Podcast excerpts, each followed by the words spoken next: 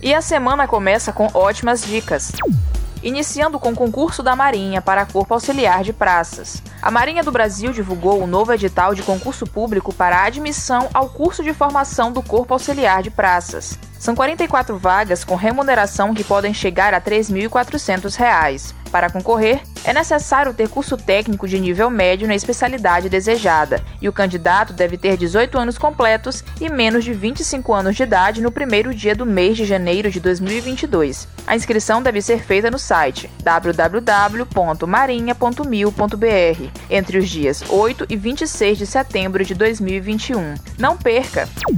Tem também o edital do Porto do Itaqui para profissionais graduados entre junho de 2018 e junho de 2021, residentes no Maranhão. Eles concorrem a bolsas de 4 mil mensais com vigências de 12 meses, podendo ser prorrogadas pelo mesmo período. Inscrições até o dia 13 de agosto no site www.fapema.br. Inscreva-se! Finalizando com o processo seletivo do SENAC para a contratação de instrutores de educação profissional nas áreas de beleza e moda. São 19 vagas para as cidades de São Luís, Imperatriz, Caxias, Bacabal, Santa Inês, Pinheiro, Balsas e Timon. Inscrições através do site www.seletivo.ma.senac.br. Participe! Da Universidade FM do Maranhão, em São Luís, Camila Pimenta.